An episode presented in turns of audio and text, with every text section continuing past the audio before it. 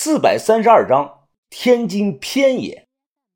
于哥咬着牙说：“云峰，你起开，你别管，今天我非得给这个小长毛比出来个高低不可。”小道士立即也发起了狠，大声的回话：“比就比，大光头，我要是输了，我叫你一声爹。”随后，二人都低下了头，不再说话了，继续的比拼着耐力。见状。我无奈的苦笑啊，于哥平常不是那种孩子性的人，这次之所以这么拼，我想大概率是因为林三官的道士身份。说白了，于哥呢不待见道士。佛家、道家表面是一团和气，但你纵观历史，你会发现，双方之间千百年来争斗就没有断过。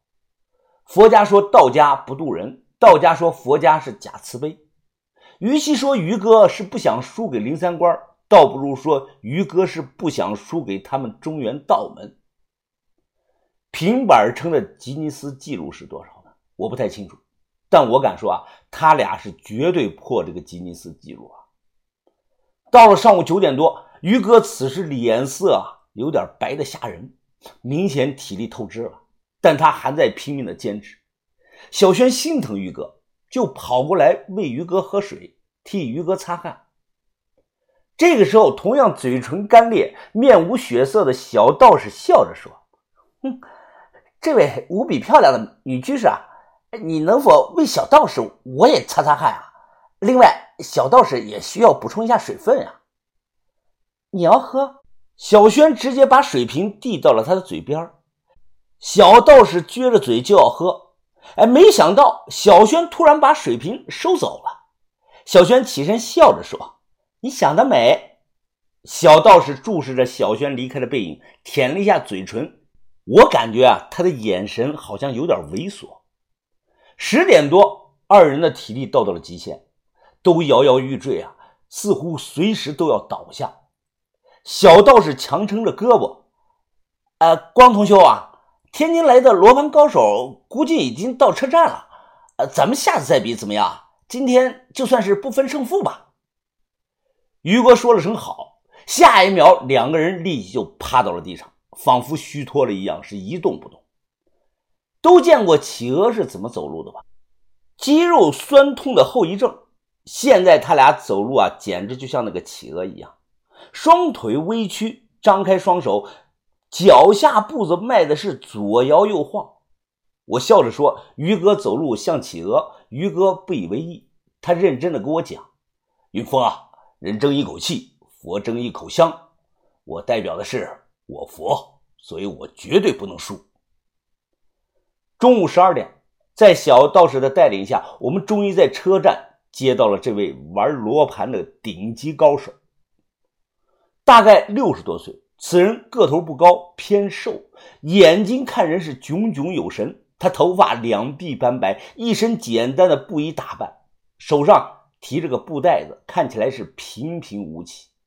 啊，那个啊，我来介绍一下，偏野，天津卫罗盘圈活着的传奇，我爷爷的好朋友，我们津门的座上宾。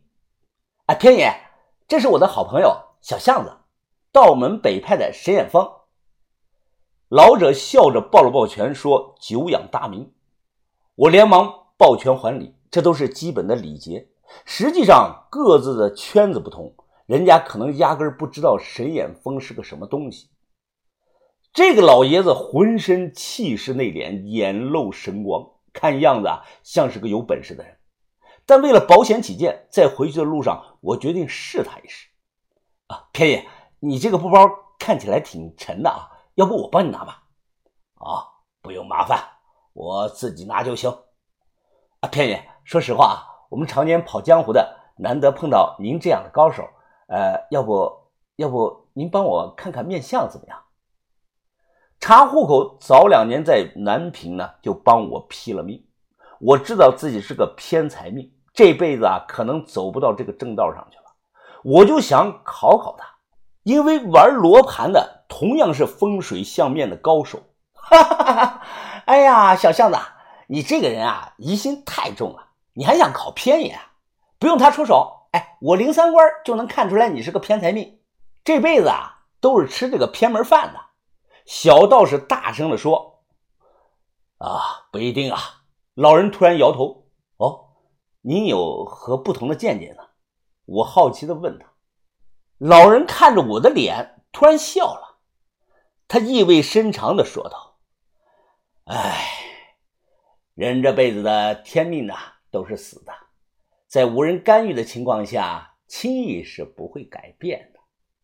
三官说的不错，看你的面相就是个偏财命，但是呢，在你三十七岁到四十岁这三年期间呀，你的命数可能会因为某个人而改变的。”我皱眉问他：“，具体什么意思啊？”他淡淡的解释：“呃，财分四种，天财、正财、偏财、邪财。你呢，是因为命里没有这个地库星收纳，所以才成了偏财命。”我又疑惑的问：“呃，地库星是什么玩意儿？地下车库？”小道士大声的说。狗屁的地下车库啊，还他妈地上的车库呢！地库星是行话，就是你的父母啊！我眼神一暗，装作若无其事的样子，摸了摸鼻子。当孤儿的感觉很不好。举个例子啊，上小学开家长会，没人能来；老师让回家在试卷上签个字儿，也没人能给签。让我奶奶写，我奶奶还不会写字儿。他说的是对的，从小没有父母管教。才让我在十几岁就走上这个偏门这条道路，似乎看出了我心情有些低落，他对我又笑了笑，哈哈哈哈哈。哎呀，小伙子啊，你也不必难过啊。所谓祸兮福所依，福兮祸所伏。塞翁失马，焉知非福啊！啊，你过来，怎么了？他突然用手指擦擦我的眉毛，我不明所以，只听他说道：“呵呵，果然如此啊！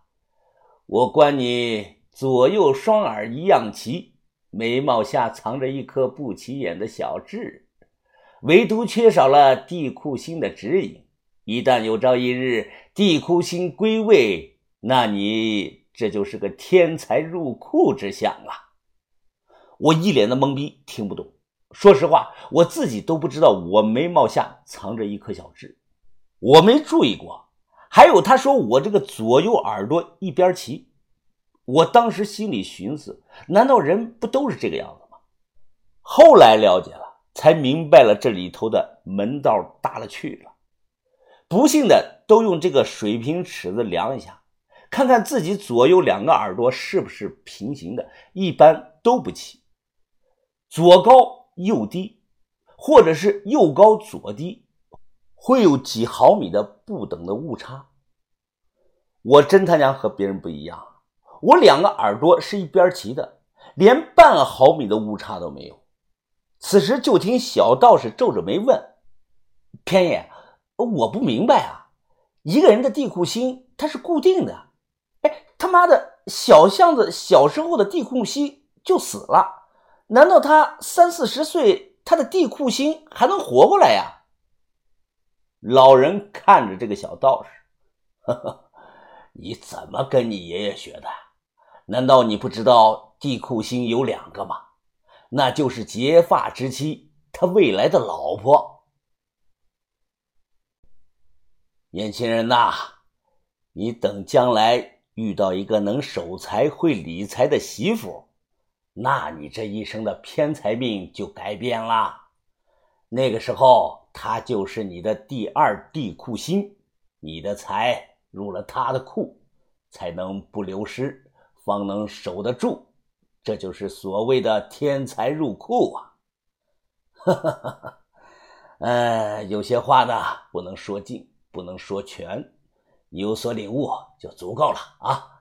天色不早了，咱们继续赶路吧。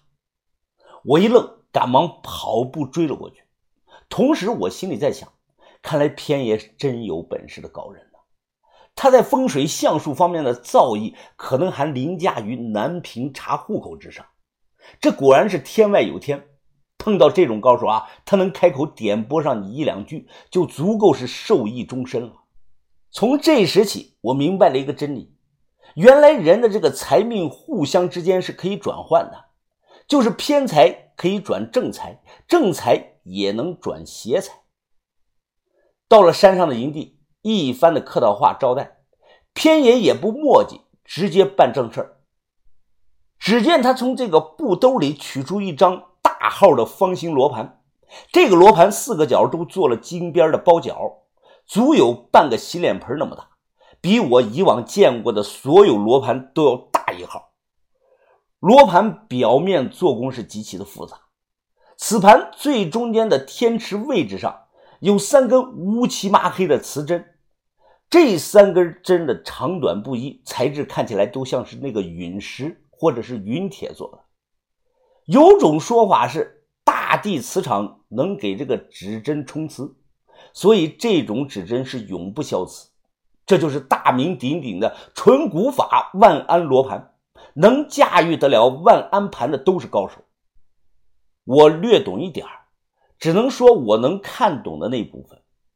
此盘共四十三层，十三内圈，二十六外圈，包含有玛瑙天池、三元三合。八宅明镜、复心水法、黄泉八煞、先天八卦、地曜洛书、天曜九星、地盘二十四山、七十二穿山、七十二龙、透地六十龙、人盘波杀五行、十一圈和十二圈的离震巽，还有生气天一延年二十四节气、天盘双山五行、天盘分金银缩六十龙。浑天五行开启二十八星宿和限度五行三百六十度加成名十二将十二神十二宫舍。